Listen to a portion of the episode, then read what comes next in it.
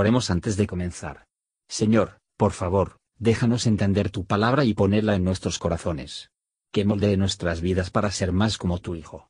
En el nombre de Jesús preguntamos. Amén.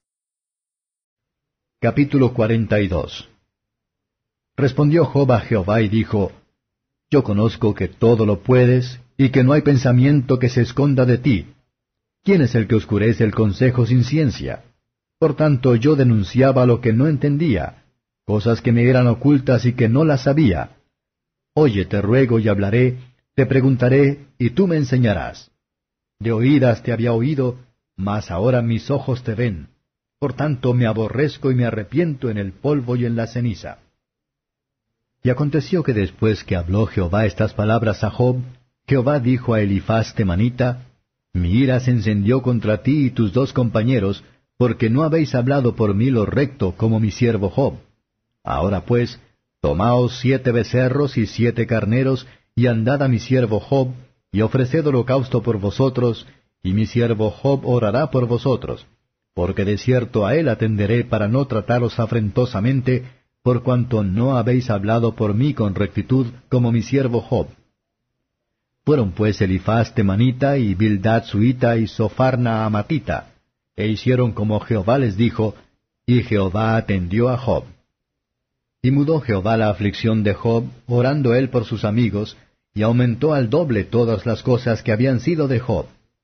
Y vinieron a él todos sus hermanos, y todas sus hermanas, y todos los que antes le habían conocido, y comieron con él pan en su casa, y condoliéronse de él, y consoláronle de todo aquel mal que sobre él había Jehová traído y cada uno de ellos le dio una pieza de moneda y un zarcillo de oro. Y bendijo Jehová la postrimería de Job más que su principio, porque tuvo catorce mil ovejas y seis mil camellos y mil yuntas de bueyes y mil asnas. Y tuvo siete hijos y tres hijas. Y llamó el nombre de la una Gemima, y el nombre de la segunda Sesia, y el nombre de la tercera Keren Apuch y no se hallaron mujeres tan hermosas como las hijas de Job en toda la tierra, y dióle su padre herencia entre sus hermanos. Y después de esto vivió Job ciento y cuarenta años, y vio a sus hijos y a los hijos de sus hijos hasta la cuarta generación. Murió pues Job viejo y lleno de días. Comentario de Matthew Henry Job capítulo 42, versos 1 a 6. Job ahora era consciente de su culpabilidad, él dejaría de hablar en su propia excusa, aborrecía a sí mismo como un pecador en el corazón y la vida, especialmente para murmurar contra Dios, y tomó la vergüenza a sí mismo. Cuando el entendimiento es iluminado por el Espíritu de la gracia, nuestro conocimiento de las cosas divinas en la medida excede de lo que teníamos antes, como la visión de los ojos sobresale informe y la fama común por las enseñanzas de los hombres, Dios se revela a su Hijo para nosotros, sino por las enseñanzas de su Espíritu revela a su Hijo en nosotros, Gálatas 1 verso 16, y nos cambia en la misma imagen. Segundo Corintios 3 verso 18. Nos preocupa estar profundamente humillado por los pecados de los que estamos convencidos. Odio a sí mismo es siempre el compañero del verdadero arrepentimiento. El Señor traerá a los que Él ama, a adorarlo en la autohumillación, mientras que la verdadera gracia siempre conducirá a confesar sus pecados sin autojustificación. Versos 7 a 9. Después de que el Señor había convencido y humillado Job, y le llevaron al arrepentimiento, le pertenece, lo consoló, y puso dignidad sobre él. El diablo se había comprometido a demostrar Job un hipócrita, y sus tres amigos lo había condenado como un hombre malvado, pero si Dios decir, bien hecho siervo bueno y fiel, es de poca consecuencia que diga lo contrario. Los amigos de Job habían ofendido a Dios, por lo que la prosperidad de una marca de la verdadera iglesia, y la aflicción de una prueba cierta de la ira de Dios. Job había referido cosas al juicio futuro y del futuro estado, más de sus amigos, por lo tanto, más hablaba de Dios lo que bien, mejor que sus amigos habían hecho. Y como Job oró y ofreció sacrificio por los que habían afligido y herido su espíritu, por lo que Cristo oró por sus perseguidores, y vive siempre, intercediendo por los transgresores. Los amigos de Job eran hombres buenos, y pertenecían a Dios, y él no los dejó estar en su error más que de empleo. pero haberlo humillado por un discurso desde un torbellino, toma otra forma de humillarlos.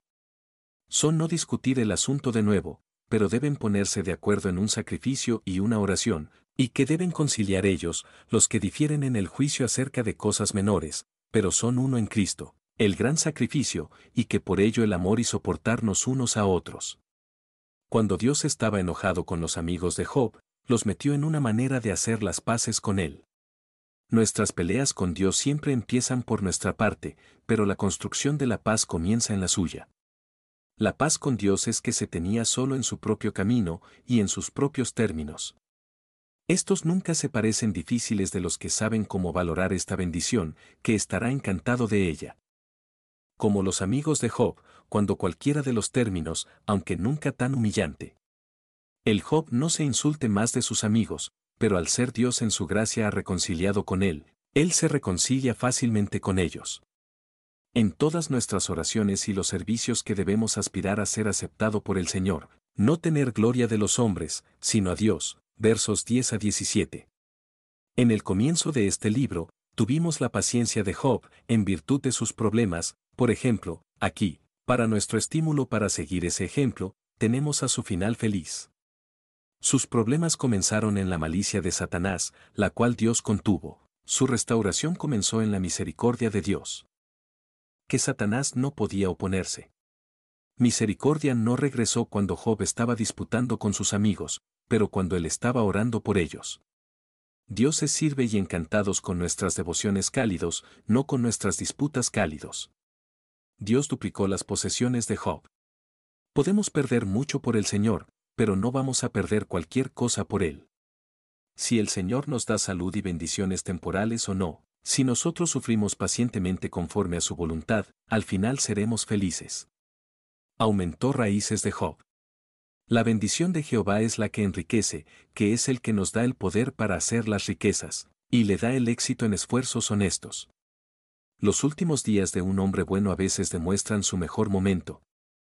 Sus últimas obras de sus mejores obras, sus últimas comodidades sus mejores comodidades, por su trayectoria, como el de la luz de la mañana, brilla más y más hasta el día perfecto.